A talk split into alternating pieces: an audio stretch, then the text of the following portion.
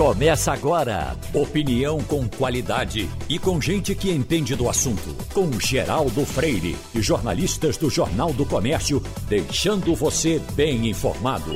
Passando a Limpo. O Passando a Limpo está começando. Tem Maria Luísa Borges, Romualdo de Souza e Wagner Gomes. Aqui um pedido de sangue para Carlos Eugênio Pinto de Barros. É, gente fina, meu amigo de água fria. Já falamos um dia desse aqui para vocês. Ele ficou muito feliz porque foram muitas as doações.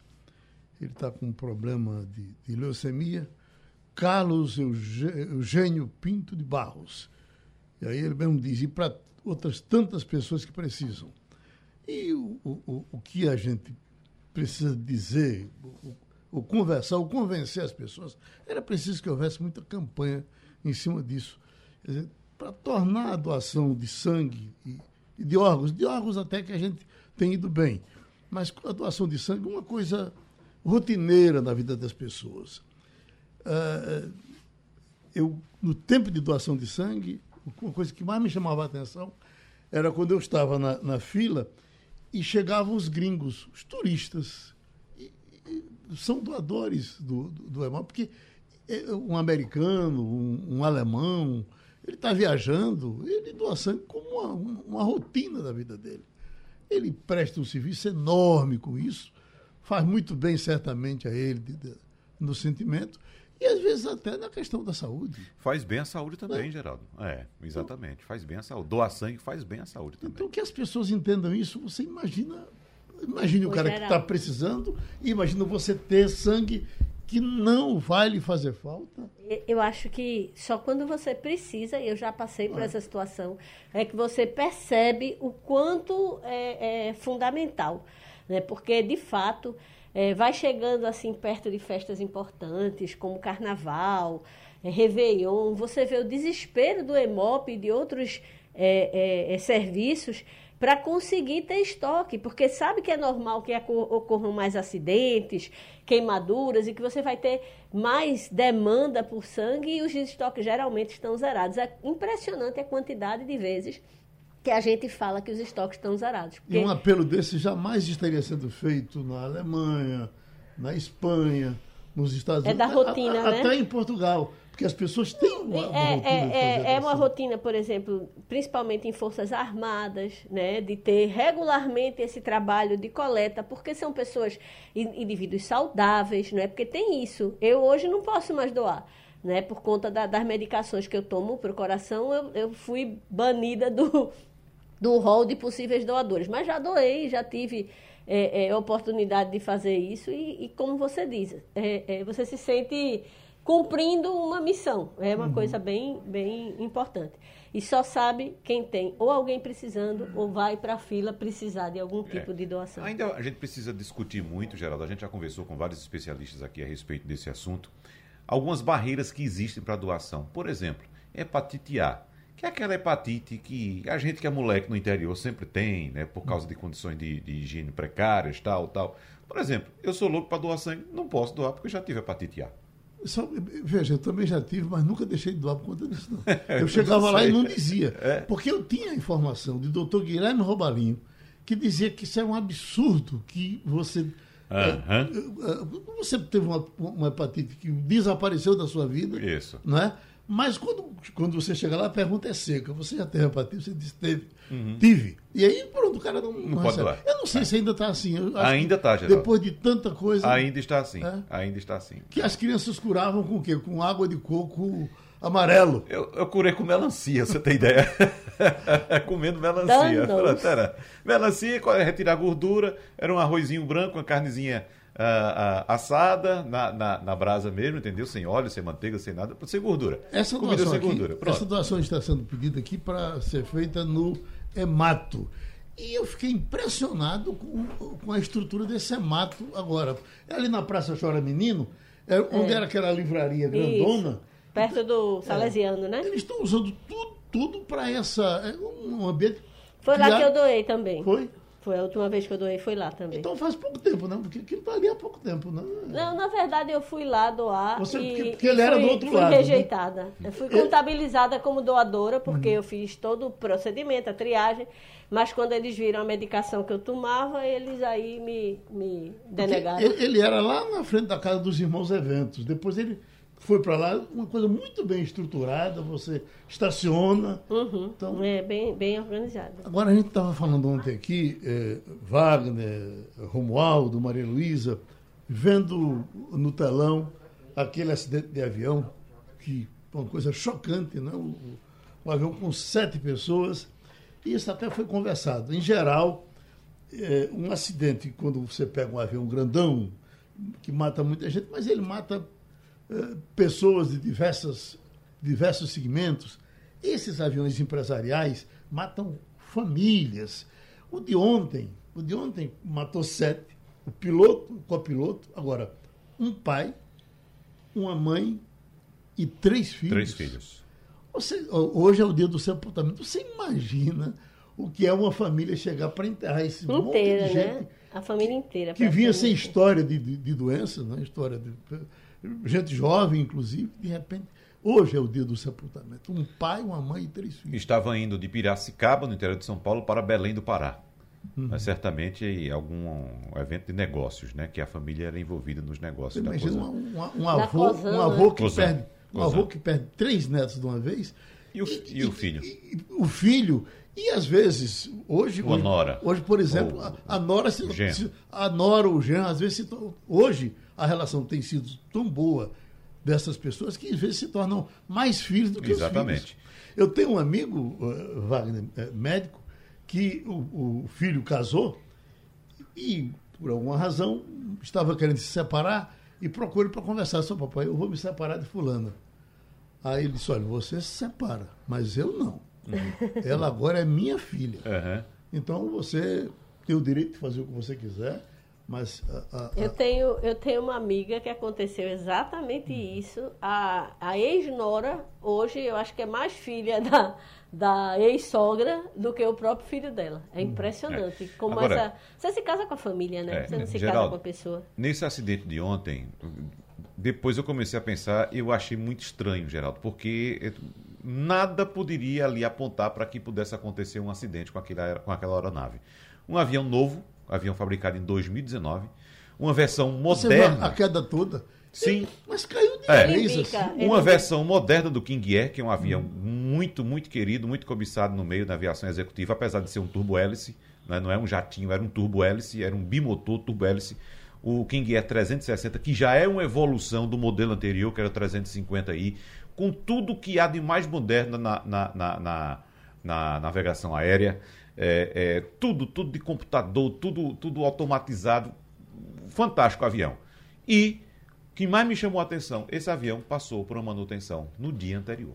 É, é, uma coisa, eu vi uma análise, eu não sabia, aquele jornalista William Vac, ele, é, ele entende bastante Piloto. de, de Ele aviação. veio, veio dar palestra aqui no avião dele. Foi, é, Foi. veio pilotando. Exatamente. Pois é, é, ele fez uma, ele fez uma, uma sequência dos frames e disse que ficou muito impressionado porque havia uma simetria muito grande entre a- as asas, o que significava que uma turbina provavelmente estava parada, que só ele e que na hora que você mais precisa do do, do motor, força, do que é para a, su, É. subida, ele estava em baixa velocidade porque provavelmente um dos motores não estava funcionando essa informação de que no dia anterior ele passou por uma Manutenção. uma manutenção e no dia seguinte você tem falha em um dos motores, é muito, muito maluco de você É, pensar, né? exatamente. E na subida, quer dizer, o, o piloto não detectou quando testou a aeronave, porque foi praticamente na hora que ele, ele começou a, a, a subir, né? Ele faz o.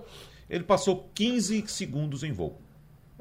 15 segundos. O Wagner em Então, Brasília. saiu do chão e caiu. Está em Brasília e vai conversar com a gente o doutor Renato Cunha, que é presidente do Sindicato da Indústria do Açúcar e Álcool de Pernambuco. Tem uma reunião daqui a pouco, mas nos presta esse serviço para nos dar alguma orientação sobre a, a- sua passagem novamente por Brasília. O senhor está tratando ainda daquele assunto, doutor Renato, da, da distribuição nas, nas refinarias? Também, Geraldo, bom dia, bom dia, ouvintes. Também é um assunto que realmente o governo federal editou outra medida provisória, até uma questão meio atípica, porque ele tinha editado uma medida provisória em agosto e fez outra com os mesmos assuntos, assuntos similares, mas é possível esse mecanismo, mas com o intuito de abreviar eh, os mecanismos para destravar o início da venda direta, que estava previsto na outra medida provisória para dezembro, e agora ele antecipa desde que os Estados-membros, onde vai funcionar, estejam com normativo né, que contemple a substituição tributária, que é o caso hoje, basicamente, de Pernambuco e Mato Grosso. É, tem outros estados bem adiantados, como Rio Grande do Norte, é, Alagoas. Então, é um mecanismo a mais que pode destravar essa, esse sonho, vamos colocar assim, é, do produtor também poder é, alcançar o, mercado dos postos, né, como ele de fato já faz nas exportações, mas é, nós tínhamos que vender necessariamente a distribuidora. Agora, é, apesar das distribuidoras serem parceiras, mas também fica um leque maior, o que é saudável e pode ser é, é, promissor aí para tanto para o produtor como para o para o posto como para o consumidor. Uhum. Vamos ver, é, é, muito, está muito no início ainda, né, porque as normas estão surgindo, mas a safra também está iniciando no Nordeste, em Pernambuco, então pode ser que haja uma alternativa também nova, em que pese os volumes, obviamente, inicialmente não são volumes expressivos dessas vendas. As vendas clássicas para as distribuidoras, como a gente sempre diz, é, e, e, faz sentido, né, terão que continuar. O doutor Renato, talvez seja fora do seu interesse direto, mas nessa mexida que ele deu agora, o que o governo deu, ele deu uma mexida no, no óleo diesel que está recebendo uma reclamação enorme de, de, de, do pessoal da área, dizendo que, neste caso, foi prejudicial. Esse assunto é discutido aí?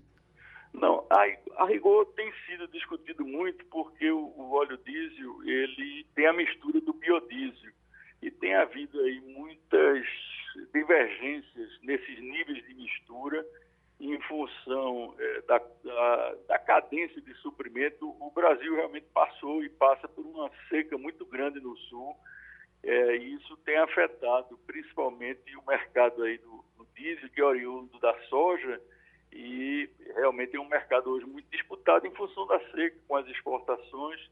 É, e tudo você sabe, Geraldo, que nessa, nessa área de combustíveis é norteado pela precificação não só internacional do petróleo, etc., mas também os níveis de câmbio de, de dólar, a gente não pode fugir isso, a isso. E a Petrobras realmente ela deve estar procurando, o presidente da República provavelmente está é, cobrando aí uma solução onde, esses, onde essas políticas de preço se encontram. E realmente há muito tempo que não se encontra uma fórmula aí é, que venha dar mais estabilidade aos preços dos combustíveis. Né? Uhum.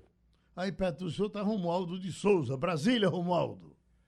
Senhor Renato, bom dia para o senhor. Acompanhando ontem a audiência na Câmara dos Deputados com o general Joaquim Silva e Luna, ele deixou claro que não vai haver, pelo menos a curto prazo, nenhuma mudança na política de precificação dos combustíveis, porque ele argumenta o valor das despesas para cobrir os custos, investimentos, juros de dívidas da própria empresa e o que ele mais reclamou, a tal da carga tributária, que nos estados tem a grande incidência, palavras do general, do ICMS, mas também tem na formação dessa cesta de tributos impostos federais ou encargos como a CID, o PIS e a COFINS.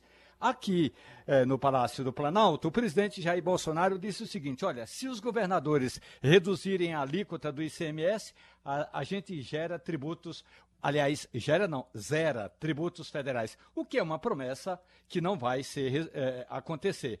Ou seja, na prática, absolutamente nada muda. É, a Petrobras, bom dia, tem continuado com essa política, né? É, inclusive, ela na queda do último presidente, ela até atualizou essa precificação nessa formatação, acompanhando os preços do petróleo e tudo mais. É uma situação que não é fácil. Agora, a gente tem que procurar fazer um sacrifício, todo mundo, e ter resiliência e chegar a um denominador. Não adianta também só reunir audiências. Eu acho que tem que haver aí, de fato, um grupo de trabalho que, que efetivamente pegue no assunto e resolva.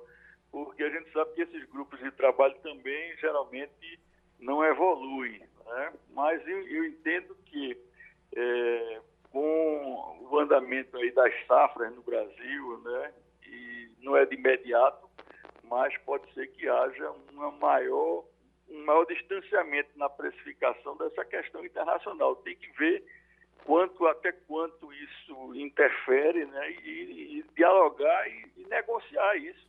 É uma questão basicamente tripartite. Eu acho que Décio Padilha aqui de Pernambuco faz um, um trabalho aí muito atento nessa questão e tem acompanhado, está né, sempre aí, eu escuto aqui também na, na, com vocês, né, as, os posicionamentos, e acho que é, é hora de, de, de, sentar e efetivamente decidir. Né? Não adianta ficar é, os órgãos muito distantes, né, com muita formalidade, e o Brasil precisando crescer, né? a gente está vendo aí é, novamente os níveis de crescimento muito discretos, muito tímidos, né?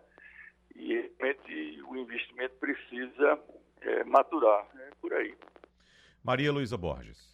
Muito bom dia, doutor Renato. Eu queria que o senhor é, é, detalhasse mais uma informação que o senhor deu no começo da sua entrevista, de que Pernambuco é um dos estados que está mais adiantado com relação a essa possibilidade de tributar é, diretamente na, no produtor.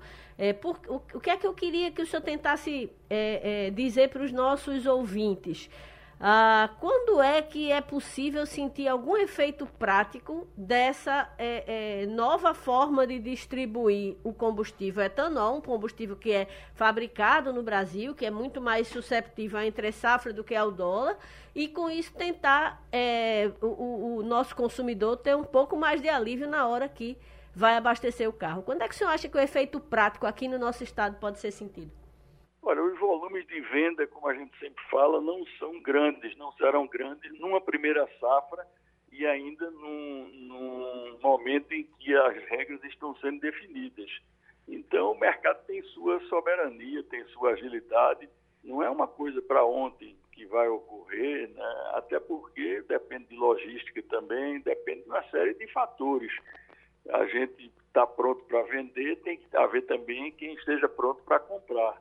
Né? Mas, sem dúvida alguma, é, é mais um, um fator de economia, de logística, que pode repassar para preços. Né? Isso vai depender, obviamente, é, da competitividade, tanto nas vendas com as distribuidoras, cotejadas com as vendas é, ao posto. Né?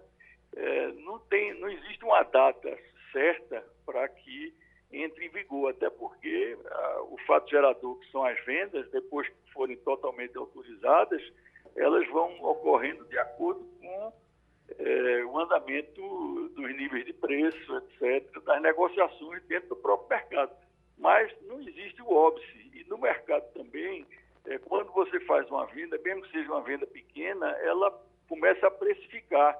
Por que começa a precificar? Porque o mercado lê os níveis de preço quando são praticados. Ele não procura também ver se as quantidades foram muito grandes, exageradas, não. Muitas vezes se diz, ah, a quantidade foi pouca. É, mas precifica, é, faz uma, um, um, efeito indutor aí é, para todo, todos os, os, níveis de preço ou para a questão do mix de preços. Eu acho que é, a gente tem que ter, tem que ter determinação para tentar fazer o que a gente está fazendo. Pernambuco e Mato Grosso andaram na frente, a gente trabalhou muito nesses normativos. Tudo no Brasil é complicado em termos de, de burocracia, é, e tudo depende de outros órgãos, de Confaz, etc.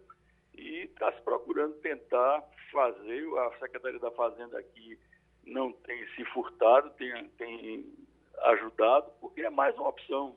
Agora não é isso, não vai ser a, tábua de salvação.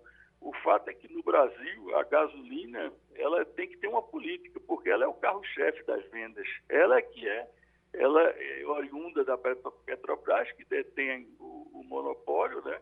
E os níveis de precificação dela ninguém entende. Então, você tem que ir para o produto principal em termos de volume, né? que é o, o, produto, inclusive, que é comandado, de uma certa forma, pelo governo federal, sempre foi a vida toda. Wagner? Presidente Renato Cunha, dois pontos que eu quero abordar com o senhor. O primeiro deles vem de órgãos de defesa do consumidor que estão preocupados com essa mudança, porque, segundo esses órgãos, essa mudança pode aumentar o risco de compra de etanol adulterado, já que permite a venda do produto de outras marcas. E o outro ponto é tributário. Há uma preocupação, doutor Renato, de que possa ocorrer também fraude tributária, já que as usinas vão recolher o imposto também uh, recolhido pelas produtoras. Uh, de que forma o senhor acredita que esses dois riscos podem ser minimizados? Olha, são exemplos hipotéticos que podem ocorrer em qualquer mercado de imperfeições. Né? A gente trabalha sempre dentro do, do, do prisma da, da, do recolhimento do tributo, né? de acordo com a legislação. Então, Décio Padilha teve aqui e falou, teve no, no programa, e falou da substituição tributária as usinas antecipadamente, antes de liberarem a saída do produto, isso é um, é um grande conforto, só, o produto só sairá da usina para um posto, né? como também para a distribuidora é o mesmo, ocorre da mesma forma, você tem que antecipadamente é, recolher os tributos. E no caso, se for venda direta, a usina vai recolher a parte que cabe a ela e a parte que cabia ao distribuidor que não vai estar nesse novo esquema. Quem vai estar é o posto. Então, você antecipadamente vai ver a questão da qualidade e, sobretudo, a questão do recolhimento é, de tributos. Né? Agora, outras questões de adulteração, eu acho que o consumidor é, tem que ficar atento mesmo em qualquer situação, como sempre, é, para ver a origem de onde compra, etc. E, e, e tem que haver fiscalização. A verdade é como, como deveria e deve haver, e há é, hoje também, que, que é, um, é um, uma alternativa a mais que não, não, não, não se contamina com essa questão é, de adulteração. Esse assunto realmente é um assunto que tem que ir para a esfera de, de, de um patrulhamento efetivo do Estado. Pronto, nosso agradecimento. Participe aí das suas reuniões. Muito obrigado ao doutor Renato Cunha, presidente do Sindicato da Indústria do Açúcar de Pernambuco. Está repercutindo muito nacionalmente, certamente repercute aqui, porque PSL e DEM são praticamente de origem pernambucana. E aqui, ó, fusão PSL e DEM cria maior força uh, em 20 anos. De direita. De direita. Pronto, ele bota aqui, ó. Será a primeira vez em 20 anos que a direita reúne tantos parlamentares em uma única agremiação. A última vez foi no segundo mandato de Fernando Henrique Cardoso, quando o PFL, atual DEM, chegou a 105 representantes. Aqueles botam que hoje o partido tem 53 deputados empatando com o PSL, o PT. Mesmo eh, eh, com a fusão parlamentares bolsonaristas deixam o novo partido como esperado. A sigla ainda sem nome, seguirá com o maior número de deputados. A ideia dos dirigentes do PSL e do DEM é usar essa mega estrutura que está sendo formada para atrair uma candidatura à presidência da República. Ô, Geraldo, o que está me espantando é esse espanto todo. Por que tanto espanto com essa fusão? Isso já vinha sendo discutido há mais de um ano. Eles já vinham articulando essa união desses dois partidos. E você vê vários um movimentos. Na hora, é. que, na hora que você tem, por exemplo, a, a, o posicionamento de, de é, ACM Neto, que sempre foi muito próximo a Isso. todo aquele grupo. É. Né? Então você teve também nesse processo a defenestração de Rodrigo Maia. Né? Então, tudo isso faz parte de uma série de, de acontecimentos que culminaria. Agora, vocês já somaram, eu estou procurando aqui os dados, quanto é que está previsto de fundo eleitoral, fundo partidário para esses dois partidos? Porque uhum. os dois têm muitos representantes uhum. na Casa do Povo, e com isso eles devem somar para as próximas eleições. É um percentual, assim, um, um, volume muito grande de recursos. A gente ainda não está fechado quanto vai é. ser o, fundo. E, e não né? importa a quantidade de deputados que saiam, como o Geraldo disse, os bolsonaristas vão procurar outro partido agora. Os, os bolsonaristas que estavam tanto no Democratas quanto no PSL devem procurar outro partido. Mas o que vale para, para o, o, o fundo eleitoral e o fundo também partidário é a eleição passada. 2018, a eleição de 2018. Quanto uhum. esses dois partidos elegeram? Quantos Olha, deputados outro, elegeram? O outro lado é que você. Achei aqui os números, viu? A previsão daquele lá que foi vetado, então uhum. a gente ainda não tem o valor final que vai ser para 2022. O PSL, ele teria direito a 567 milhões e o DEM a 323 milhões, naquela primeira é, é, é, de, versão. De, quase 6 bilhões? Isso, uhum. exato. É Agora, um percentual que... bastante volumoso de recursos. O outro, Porém, o, outro efeito... Dá quase 900 milhões de reais. Uhum. O outro efeito é, é a, a, a evidente construção de uma, de uma terceira via para disputar para entrar nessa confusão aí do, do, do, dos, dos, dois candidatos. Aí já deve ser uma quarta via, Geraldo. Seria? Romualdo quer acrescentar alguma coisa. Lá pois não, Romualdo. É, a questão é que quando há uma fusão de partidos, os parlamentares que fizeram parte da chamada base, tanto do, PF, é, do DEM como do PFE, PSL, eles, se eles não integrarem esse, essa nova legenda, eles vão para uma outra legenda e levam o dinheiro do fundo partidário hum. e do hum. fundo eleitoral. Portanto, faz sentido fazer os cálculos de hoje, mas são cálculos hipotéticos. Imaginemos, se houver a fusão do DEM com o PSL e o filho do presidente Jair Bolsonaro, Eduardo Bolsonaro, for para outra legenda, ele leva consigo o fundo eleitoral e o fundo partidário. Claro, a questão proporcional à cadeira que ele ocupa.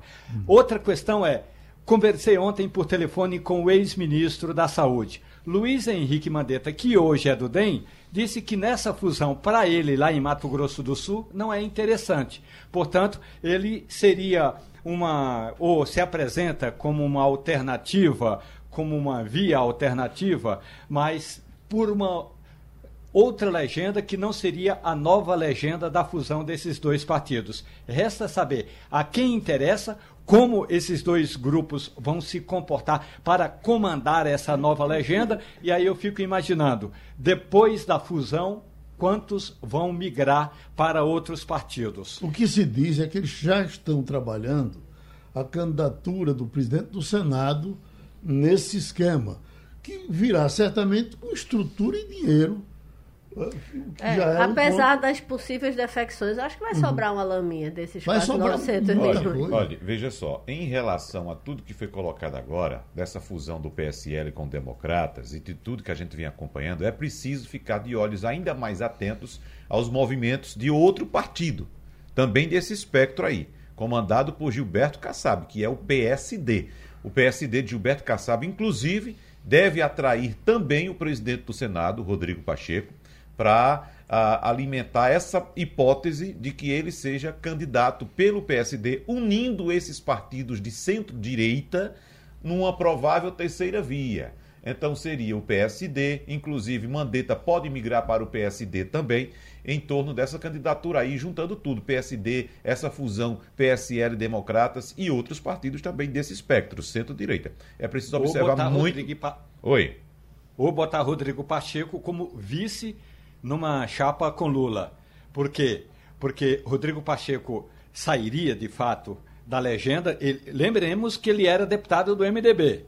O MDB não deu legenda para ele para ser candidato a senador porque o MDB queria a ex-presidente Dilma Rousseff. Ele saiu do MDB, foi para o DEM. E agora pode ir para o PSD e não se assuste se, se Pacheco vier a ser o candidato a vice de Lula. O que me faz não acreditar nessa possibilidade, é, Romualdo, de Rodrigo Pacheco vir a ser o vice de Lula, é que Rodrigo Pacheco vem num ascendente. Lenta, mas vem crescendo. E existe também, segundo as pesquisas apontam, o crescimento cada vez maior também de eleitores que não aceitam nenhum nem outro, ou seja, nem Lula nem Bolsonaro. E aí, será que Rodrigo Pacheco, com estrela ascendente, com a força de centro-direita que ele deve surgir um desses partidos, vai querer embarcar numa candidatura, uh, por exemplo, de Lula? para ser vice e correr o risco de perder essa ascendência dele? O Romualdo, e a construção de Simone Tebet, que eh, a princípio se dizia que tudo se alinhava para cima dela. O pessoal se afastou de Simone Tebet ou ela continuou com possibilidade? Aqui para nós, eu sempre achei Simone Tebet uma bolha.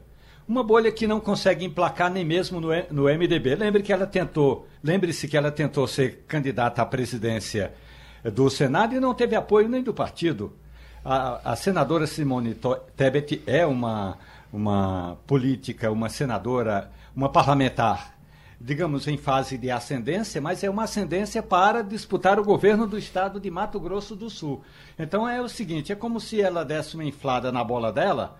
E aí, sabe que mais cedo ou mais tarde o próprio MDB vai dar uma furada na bola dela, e aí ela retorna ao patamar do prestígio dela candidata a deputada, uh, não, não, candidata a governadora do estado de Mato Grosso do Sul, e aí sim ela poderia pensar na presidência da República daqui a quatro anos. Mas agora, Simone Tebet se daria por satisfeita se conseguisse a legenda para disputar o governo do estado de Mato Grosso do Sul. Jurista José Paulo Cavalcante Filho, doutor José Paulo, Brasília está se mexendo muito, né? E fala de reforma política, e é, não é reforma eleitoral, é reforma disso e daquilo, mas as coisas vão acontecendo e a gente só, de repente, tomando conhecimento quando já está aprovado. Está aqui, Senado aprova projeto que libera candidatura de quem foi multado por contas irregulares. Quer dizer, um prefeito, por exemplo, que é, cometeu uma ilicitude na aprovação das contas, é, foi multado, é, pela ficha suja anteriormente, ele não poderia ser candidato. Agora vai poder ser. Significa o quê? Que vai haver um afrouxamento completo na questão ética daqui para frente, doutor José Paulo? Geraldo, significa que a decisão do Poder Legislativo foi coerente com tudo de horror, de vergonha que haja nisso. Porque a, o Supremo é algo que a gente não vai poder desculpar nele. O Supremo decretou o fim do combate à corrupção como prioridade para o Brasil. A minha impressão pessoal é que do desejo de soltar Lula, eles foram além da conta. Eu posso estar errado. Uhum. Agora, o resultado prático é desalentador. Primeiro, eles começaram, você se lembra, a acabar com a prisão em segunda instância. Depois, consideraram a, a decisão de Moro suspeita, com base em gravações que nunca foram apresentadas da Intercept, uma empresa que é processada. Eu tenho os autos na minha mesa, estou olhando para ele aqui foi processada por ter fraudado transcrições, num caso que a internet, quem quiser vai ver lá, caso Marifé. Então, uma empresa acostumada a fraudar transcrições diz que transcreveu, ninguém nunca viu essas fitas.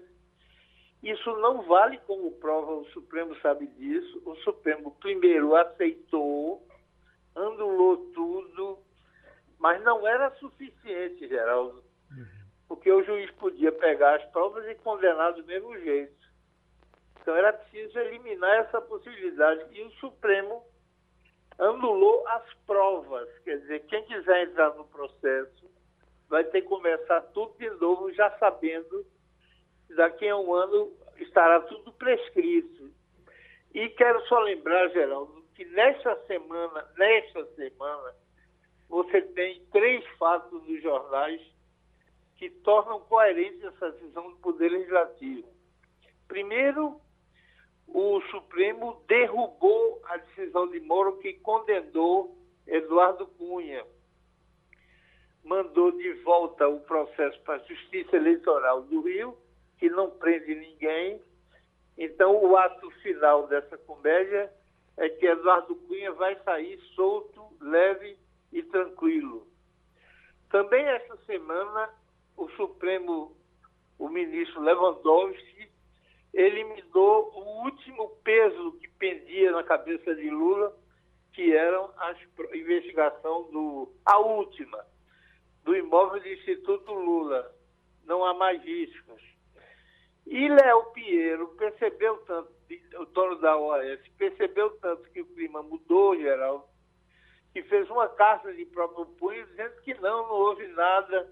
Lula é uma grande personagem, eu me atrapalhei na, na, quando disse que ele, ele pediu para fazer aquelas obras, faltando só o ato, o ato final dessa opereta, que é Odebrecht, Friboi, etc., pedirem de volta o que pagou. Escreveram delações premiadas, confessaram que fizeram corrupção, mostraram as provas, mas agora vão pedir de volta tudo que pagaram, de forma que é coerente que o Poder Legislativo, vendo que o Judiciário não prende mais ninguém por corrupção, tenha puxado a brasa para sua sardinha e diga, ficha suja agora, que problema, isso não é problema para ninguém. Estão todos livres, viva a corrupção no Brasil. Oi, Romualdo. Cinco anos atrás, doutor José Paulo Cavalcante sua Excelência, o ministro Gilmar Mendes, do Supremo Tribunal Federal, disse o seguinte: abre aspas, sem querer ofender ninguém, mas já ofendendo, e aí digo eu, aos bêbados, voltando a Gilmar Mendes, parece que a lei da ficha limpa foi feita por bêbados. É uma lei mal feita, nós sabemos disso. No caso específico, ninguém sabe se são contas de gestão ou contas de governo. No fundo, continua Gilmar Mendes, é rejeição de contas. E é uma lei tão causuística que iria pegar quem tivesse renunciado. Disse o ministro do Supremo Tribunal Federal, que à época comandava também o TSE. O argumento do Senado nesta semana foi que, uma vez a conta eh, tendo apresentado problemas e o gestor pago a multa, ele já estaria isento de qualquer punibilidade. O senhor continua acreditando que há um certo refresco para o lado da corrupção? Eu, eu continuo, não, tenho certeza absoluta certeza absoluta, Romualdo. Romualdo, a semana passada houve uma decisão que é emblemática. Houve dois pedidos de habeas corpus na mesa do mesmo ministro do Supremo. Um era para libertar Gedel Vieira Lima, que foi pego, você se lembra, com 51 milhões de reais em malas na conta de um apartamento alugado pela mãe dele. Ele foi condenado. Ladrão. Então, esse era um. Outro era um crime de opinião. Um cidadão, não sei nem de onde vem, chamado Zé Truvão, que teria feito ameaças à democracia. Como eu fiz um trabalho para a Unesco, ficou com quase mil páginas sobre como o judiciário vê a liberdade de expressão no Brasil eu tomei duas medidas. Primeiro, foi só considerei depois da Constituição de 88 e fiquei só nos tribunais superiores, STJ e Supremo. E posso dizer, porque escrevi quase mil páginas, que o Supremo sempre viu com muita tranquilidade a liberdade de opinião. A regra é sempre você poder dizer o que quiser. Só teve uma exceção na história do Supremo, foi um caso no Rio Grande do Sul, em que o sujeito defendeu o livro, ou escreveu um livro para defender o nazismo. Então você tem uma trajetória histórica do Supremo de ser de, de, de, compreender que a liberdade de expressão é um bem sagrado. Agora inventaram que a liberdade de expressão ameaça a democracia. Que é a democracia? É metralhadora, é canhão, é tropa na rua. Palavra não ameaça a democracia. Pois bem, no mesmo dia, o mesmo ministro Supremo mandou Gedel para casa, você está solto, está livre, você é um bom cidadão brasileiro, você roubou pouco até, 51 milhões, e manteve a prisão desse, do, do, do, por delito de opinião. Quer dizer, é tudo coerente, Romualdo, é tudo coerente. É a, a, a tragédia, o abandono de qualquer tentativa de combater a corrupção vai, vai precisar vir, é, Romualdo, uma outra geração E antes disso, há, há, uma, há uma mudança que o Brasil exige. A Corte Constitucional, o Supremo deve ser como todos os países do planeta. Tem que ser só uma Corte Constitucional, julgando 80 casos como Estados Unidos e França, 82 ano passado Inglaterra, 90 Alemanha, e não os 35 mil ou 95 mil, dependendo do critério do CNJ. Segundo, tem que acabar com essa brincadeira de decisões monocráticas, porque em todos os tribunais do mundo, decisões estão sendo colegiadas. Quando mudar o Supremo para virar apenas uma coisa constitucional, quando acabar as decisões monocráticas e vier outra geração, quem sabe a gente vai considerar, voltar a considerar a corrupção uma coisa grave para o país e ruim para a democracia. Oi, Malu. Bom dia, doutor Zé Paulo. É, o projeto de lei né, que, que isenta de inelegibilidade o gestor que tiver conta rejeitada, ele veio da Câmara, já passou pelo Senado, ou seja, do ponto de vista legislativo, ele cumpriu todos os prazos, os passos. É, e foi para a sanção presidencial. Se houver alguma chance do presidente Jair Bolsonaro vetá-lo? Não vejo nenhuma, Maria Luísa, e, e, e digo por quê. Esse cidadão fez a campanha presidencial baseada, um dos pilares era o combate à corrupção. Entre o combate à corrupção é basilar a ideia de prisão em segunda instância, como em todos os 193 países da ONU. Tem dois, Itália e Portugal, que é uma coisa a ser discutida a parte. Essa é a regra de todo mundo. Aí vai o, o, o presidente e indica o ministro, o primeiro-ministro ao Supremo dele. E o primeiro-ministro é contra a prisão de segunda instância. Ele jamais podia ter feito isso. Quer dizer, o discurso de combate à corrupção do presidente era um discurso para inglês ver. Porque, na primeiro gesto concreto, ele jamais poderia ter indicado alguém que fosse contra a prisão de segunda instância. O primeiro gesto dele foi o de compactuar com os corruptos e mandar para o Supremo alguém que ia votar ao lado de Toffoli, Gilmar, Lewandowski e Alexandre Moraes. Então, eu não posso confiar que o combate à corrupção seja ainda uma prioridade nesse governo, infelizmente. Pronto, a gente ouviu o jurista José Paulo Cavalcante Filho aqui no Passando a Limpo. Veja, eu, eu não pego o, o, o ônibus o, é, Uber. Eu devo ter, da minha vida inteira, acho que peguei duas vezes, porque faltou táxi. Aliás, está muito complicado pegar um táxi hoje. É porque o táxi está deixando o táxi para ir para o Uber. Ele parou de miar. Né? O, o, o, preço do combustível não permite que, que, que, que o carro mire. Ele tem que estar tá parado. Esse preço de combustível, do jeito que ele está, é uma, é uma coisa de louco. Agora, eu fico pensando é como é que o Uber vai sobreviver e, e até que ponto você ainda pode pegar um carro e sair com ele. O, o, os motoristas reclamaram, Geraldo, e o aplicativo fez uns ajustes aumentou um pouquinho uma parcela. Já vem aqui a informação, é. a, a contra-informação. Diz que não, não deu para nada. E, e, não, porque aumentou pouco. Foi pequeno o, o Aumentou o, pouco. Agora, o, o que é que o, o aplicativo está fazendo? Aumentando o valor da corrida.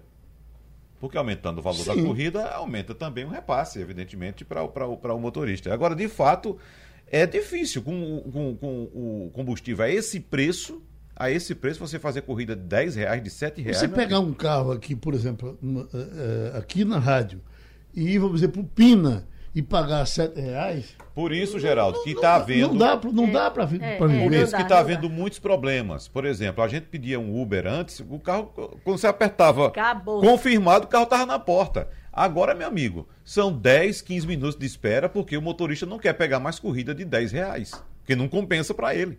Vai uhum. pegar uma corrida de 10 reais, vai gastar 2 litros, ele pode pagar 14 reais de gasolina. Né? Como é que ele vai ganhar o quê com isso? Vai estar tá pagando para te transportar. Então eles não estão fazendo mais isso. Agora eles estão cobrando muito do aplicativo para que aumente o repasse para eles, que eles pagam uma parcela para o aplicativo e que também haja um aumento no, no preço da, da corrida. Uhum. Romualdo, estamos já para cair fora. O, o jogador do Santos ali, Santos perdeu de novo, já foram dar nele esse negócio de torcida dar em jogador é um negócio de doido, né? Mas você, Romualdo, a, a CPI está voltando a, a, ao embalo agora? Ontem, a reportagem da Rádio Jornal antecipou uma informação importante. É que a CPI, Geraldo, primeiro vai fazer uma homenagem às vítimas da Covid-19. Vai trazer parentes, representantes de familiares que perderam amigos, parentes próximos para a Covid-19. Segundo ponto importante é que o relatório final da CPI vai está passando por um, digamos, pente fino nas mãos de alguns juristas que estão analisando crimes de responsabilidade de autoridades do Ministério da Saúde e do próprio presidente Jair Bolsonaro. Terceiro, a mesma CPI a, é, pretende apresentar um projeto de lei tratando da questão da, do impeachment do presidente da República. Hoje, a lei que trata do impeachment é lá da década de 1950. Houve a Constituinte de 87 e 88, não houve modificação. Então, a partir de agora, é, não cabe apenas ao presidente da Câmara dos Deputados decidir é, sobre impeachment. Na verdade, o projeto de lei deve tratar da seguinte questão: chegou o pedido de impeachment, o presidente tem que analisar. Não interessa se é um ou se são 131, como estão agora na mesa do presidente é, Arthur Lira. Então, tem que analisar e tem que dizer sim ou não. E todos os que disser sim ou todos os que disser não têm que dar uma justificativa para que a sociedade saiba e não seja um ato unilateral do presidente eh, da casa. E, finalmente, a mesma CPI vai apresentar um, no, no, relatório uma questão com relação aos poderes da CPI. Vamos pegar o exemplo do advogado Marconi Faria, que deve prestar depoimento hoje.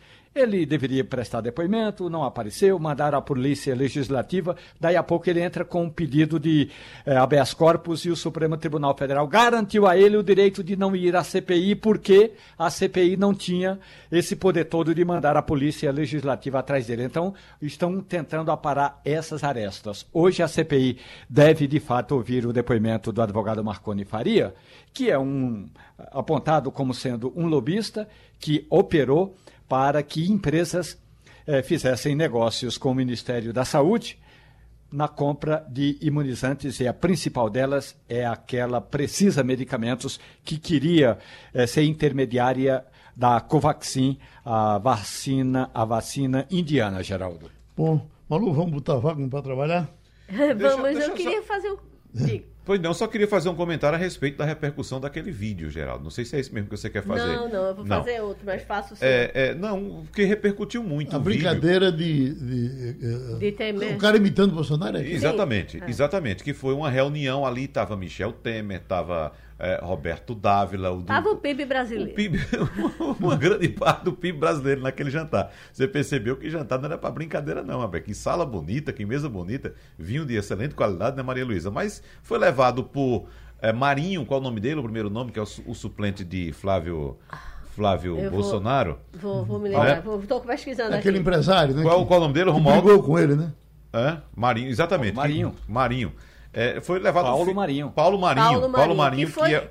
que fez a, a, o personagem de Bolsonaro é, é, subir, crescer. Foi o primeiro que apostou nele. Inclusive, lá. frequentar um aquele PIB. Exato. Frequentar aquele PIB, é, é, né? Marinho foi uma, um dos grandes responsáveis pela construção da candidatura do presidente Bolsonaro. Ele e Bebiano. Exatamente. Hoje são cordiais inimigos. E é. Paulo Marinho levou o filho que é um, um, ator, é um imitador, um humorista, que trabalha no, numa emissora de rádio em São Paulo, fazendo essas imitações. E ele fez umas imitações lá, tam, inclusive de Bolsonaro, né? Fez, uhum. mas, mas não fez só de Bolsonaro. E Temer riu. Sim, todo mundo riu. Todo mas, mundo mas riu. Temer foi pedir desculpa porque riu.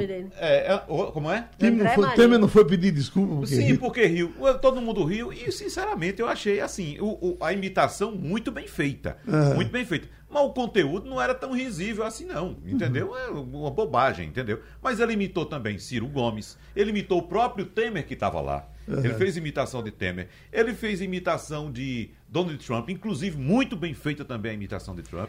E também de Joe Biden. Então foi. Eu um... acredito na máxima que toda imitação é uma homenagem. Ninguém imita quem não é relevante. Uhum. Então, assim, deviam estar tá, é, é, lisonjeados, porque não deixa de ser uma homenagem. Uhum.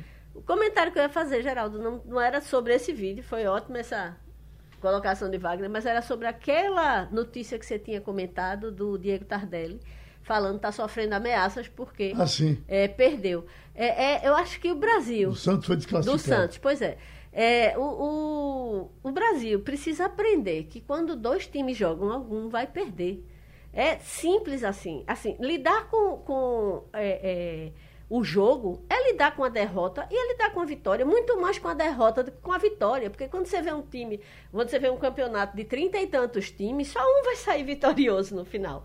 Então, é muito triste que a gente tenha é, uma população que não está preparada para a mais prosaica das diversões, que é ver seu time perder. E eu estou falando como alguém que sabe o que é isso, porque vocês sabem que eu sou tricolor. Então, assim, eu estou absolutamente é, preparada e, e sei lidar com isso. Gente, amadureçam, cresçam, entendeu? Acho, acho meio louco você imaginar que por causa de algo que é pensado para entreter, para divertir, porque a greia faz parte do futebol, você tirar a onda, tudo isso faz parte do é futebol. Porque também nesse mundo do futebol prevalece a impunidade. Porque, na verdade, é qual também. é a coisa na vida que você faz e alguém tem o direito de vidar em você? Uh, Só se for um crime, essa, né? Se eu estiver cometendo um crime, mas o cara tá fazendo trabalho ele dele. Tá fazendo o trabalho dele, falhou no trabalho dele. Todo mundo falha. Eu também. Aí você vai apanhar todos. por causa disso? Olha que. É triste. É, eu lembro sempre, Geraldo, que, por exemplo, assim como um jogador de futebol, como todo profissional, né? Tem aquele dia que você tá bem, tá inspirado, Sim. você dá um show, você vai entre campo, você joga, né? Tem um dia que você tá mal. Imagina, você não tá bem, não dormiu bem, não acordou gente, bem. Messi já foi o melhor do mundo é. e, já, e saiu defenestrado, enfim. As besteiras que eu tenho feito na, no rádio durante essa vida toda, imagina se todo dia que eu saísse, levasse uma surra na portaria. Merecida. Tá passando a limpo. Você ouviu opinião com qualidade e com gente que entende do assunto. Passando a limpo.